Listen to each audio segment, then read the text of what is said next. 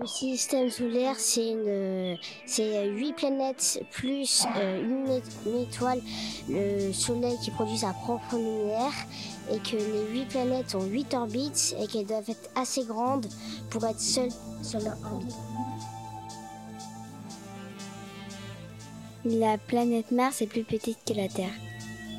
Déjà, si on a une fusée qui est assez puissante et qui peut aller jusqu'à Mars, et le moment est plus proche de nous parce que je crois que c'était il y a pas longtemps et que bah, j'ai entendu des infos Thomas Pasquet il a pas pu y aller parce qu'ils n'étaient pas prêts à cause de la guerre en Ukraine je crois ouais. Et bah si elle repasse d'ici très longtemps normalement euh, près euh, proche de nous euh, normalement on pourra sûrement y aller. Si on a le temps on a les préparations euh, bah, je sais qu'elle est très rapprochée du soleil, donc euh, qu'elle est chaude et donc euh, c'est pour ça que les hommes ils, ils savent pas encore très très bien comment y aller. Chouette conférence. Chouette conférence. Chouette conférence. Chouette conférence.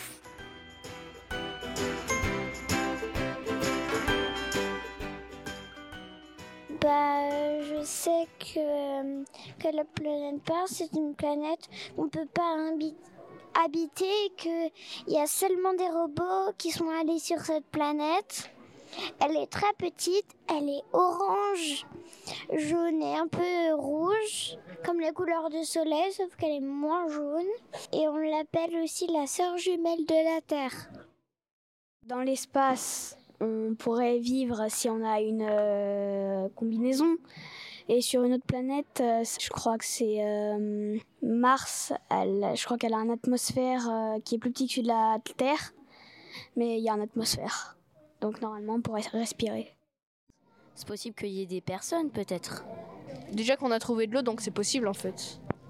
Tout est possible. Bah, j'aimerais bien visiter une autre planète que la Terre. C'est passionnant.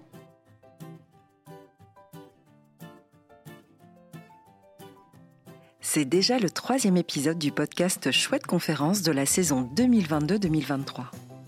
Au Champ Libre, le 19 avril, Jessie Magana a accueilli Philippe Clermont, ingénieur en aérospatial et président de l'association Planète Mars. Il vient nous en dire un peu plus sur l'histoire de cette planète et sur les conditions atmosphériques qui y règnent. Les scientifiques européens, américains et même chinois préparent cet incroyable voyage de l'ordre du possible qui pourrait avoir lieu dans quelques années. Mais avec Philippe Clermont, la troisième chouette conférence nous invite à nous poser la question suivante. Est-ce que les êtres humains pourraient vivre sur Mars, à votre avis? Alors Mars, on la connaît depuis très longtemps dans l'histoire de l'humanité. Mars a, a, suscité beaucoup de, de questionnements il y a 150 ans. Quand on a commencé à avoir des télescopes suffisamment puissant pour euh, agrandir euh, la surface, on a vu comme ça une image de Mars qui était un peu floutée, avec des zones noires et puis des sortes de traits qui reliaient ça. Et on s'est dit que c'était des mers qui étaient reliées par des canaux. Et il y a eu, il y a 150 ans, des tas de légendes qui se sont développées là-dessus, avec y aurait-il des petits hommes verts sur Mars? Euh, alors, également, euh, ce qui est très intéressant pour que l'homme aille un jour sur Mars, c'est qu'au pôle, vous avez des calottes de glace. Euh, donc, quelque part, on trouvera des sources abondantes d'eau, ce qui est très important pour la vie humaine, quand on ira sur Mars. Est-ce qu'il y a déjà un humain qui est allé sur Mars? Alors, non. Pour l'instant, non. Les seuls pas de l'homme, de l'humain hors de la Terre, ça a été sur la Lune c'était entre 1969 et 1972. Donc pour l'instant, personne sur Mars, non. Mais c'est tel que les Américains le prévoient aujourd'hui, ça serait en 2033. Donc c'est dans, dans 10 ans. Dans 10 ans? Dans 10 ans. Dans 10 ans, on va le voir. Alors après, tu sais, c'est compliqué, donc il peut y avoir des délais. Oui. Ce sera peut-être dans 15 ans, ce sera peut-être en 2040, mais c'est prévu et il y a plusieurs pays qui ont des projets. Donc il y a, il y a, la, il y a les États-Unis, il y a la Chine, il y a également le, les Émirats arabes unis. Voilà, il y a plusieurs pays qui s'y intéressent. C'est très rouge aussi. Cette... Alors, euh, alors, cette planète est rouge. Pourquoi est-elle rouge? Parce que, ben parce qu'elle est rouillée en fait. C'est-à-dire qu'il y a énormément d'oxyde de fer en surface, et c'est le rouge de la rouille sur Terre. C'est les roches sont oxydées euh, sur Mars, et c'est pour ça qu'elle a une couleur rouge. C'est majoritairement des oxydes de, de fer. Je sais pas vous, mais moi, ça me donne pas du tout, du tout envie d'y aller. Il fait froid. Y a pas, on peut pas respirer. Il euh, n'y a que des cailloux.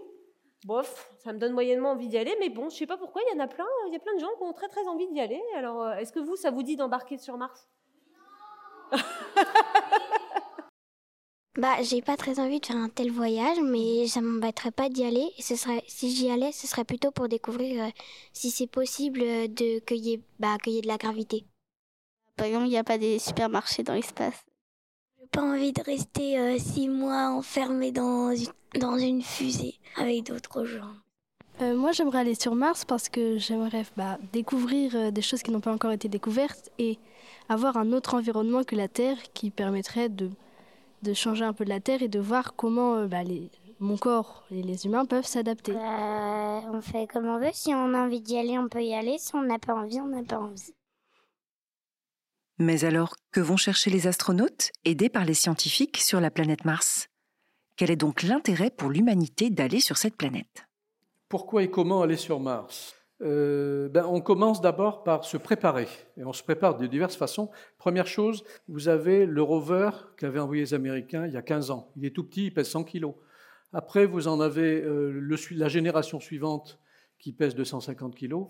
Et après, là, vous avez carrément, euh, ben, c'est comme Persévérance et son prédécesseur Curiosity, c'est carrément des petits véhicules qui pèsent une tonne et qui, sont, qui ont des autonomies de plusieurs années. On se prépare. Après, je crois qu'un des intérêts majeurs d'aller sur Mars, c'est d'accélérer la découverte scientifique. Il y a un, chiffre qui court souvent, qui est mentionné. Le, robot euh, fait en trois mois, pour euh, comprendre la géologie, les roches qui l'entourent, leur nature, euh, repérer diverses choses intéressantes, il fait en trois mois ce qu'un humain ferait sur Mars en un jour. Alors, d'une manière générale, ce qui est intéressant, c'est de chercher de la vie sur Mars. Euh, parce qu'on l'a vu, il y a un océan, donc il y a probablement, il est possible qu'il y ait eu des traces de vie.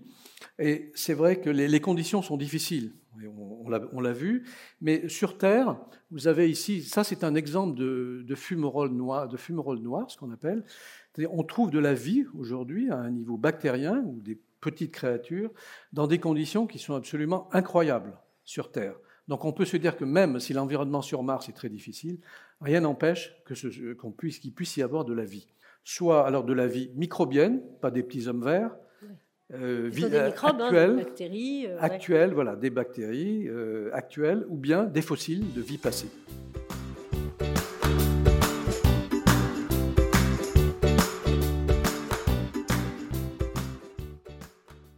Faire des recherches euh, pour pouvoir trouver des choses. Euh, c'est la chance de l'homme. Moi, j'ai envie d'aller sur Mars parce que je suis passionnée par l'espace. J'aime tout ce qui concerne l'espace, surtout Mars, et euh, j'aimerais beaucoup découvrir tout ce qui, bah, tout ce qui concerne Mars et ce qui pourrait faire une forme de, bah, qui pourrait avoir une forme de vie sur d'autres planètes.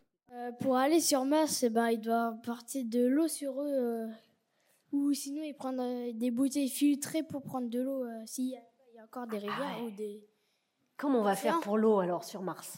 Alors, il y a, il y a toujours la, deux, deux différences. Il y a pendant le voyage, et là, il faut emmener de l'eau, effectivement.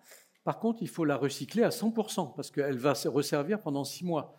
Donc l'eau bue, il faut la récupérer. L'eau, euh, une fusée qui partirait vers Mars doit avoir son réservoir d'eau pour l'équipage pour qu'il tienne six mois. Mais alors du coup, Après, sur ils, boivent l'eau, ils boivent l'eau, mais quand vous dites la recycler, avec des systèmes de recyclage. Le pipi ben tout, oui, inclus, oui, oui, absolument, absolument, absolument tout. Donc euh, l'eau de la douche, le pipi, enfin on se prend pas beaucoup de douche. Hein, exactement, mais tout, ça, euh, on sait faire, hein, les technologies. On, le fait déjà un petit peu sur la station spatiale internationale, mais là il faut le faire à 100%. Voilà, il faut le faire intégralement. Après, une fois sur Mars, et à partir du moment où il y a une base sur Mars, il y a de l'eau en quantité très abondante au pôle. Elle est sous forme de glace. Et on a aussi trouvé euh, qu'il y a de l'eau euh, en souterrain, pas très profond. Donc on pourra se procurer de l'eau. Une fois qu'il y a une base sur Mars, il pourra y avoir une présence d'eau euh, permanente, produite localement. Puisqu'il ne faut pas oublier que sur Mars, il faudra être totalement autonome. Il faudra tout recycler, il faut produire sa nourriture fraîche sur place. On ne peut pas avoir, comme même sur la Lune, comme on peut le faire, ou sur la station spatiale, euh, on ne peut pas vous amener la nourriture. Il faut tout produire, il faut tout recycler. Et c'est d'ailleurs un des intérêts de ce genre de projet, c'est que ça permet de progresser dans les connaissances pour faire du recyclage à 100% de, de, ressources naturelles, ce qui peut aussi nous intéresser sur Terre dans le, dans le contexte actuel.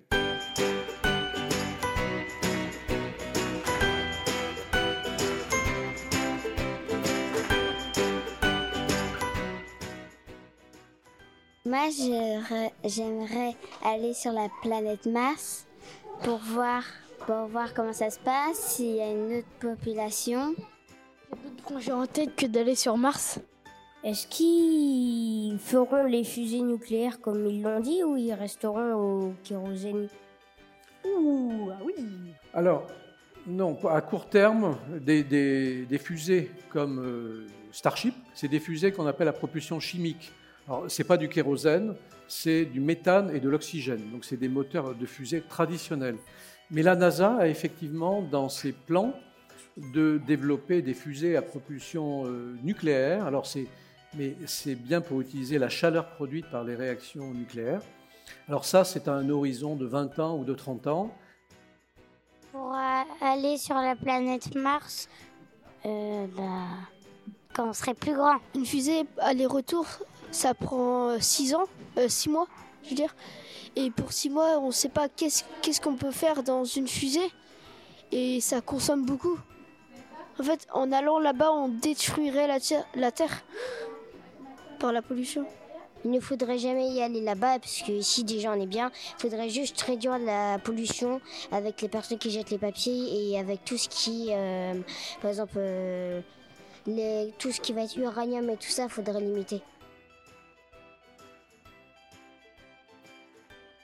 Avec la participation pour cette troisième chouette conférence, Jessie Magana, animatrice pour les chouettes conférences et autrice de livres pour enfants, et Philippe Clermont, ingénieur aérospatial et président de l'association Planète Mars. Je m'appelle Hélène Noël, réalisatrice audiovisuelle, en partenariat avec les Champs Libres. Vous pouvez retrouver tous les podcasts chouettes conférences de la saison sur le site www.leschampslibres.fr.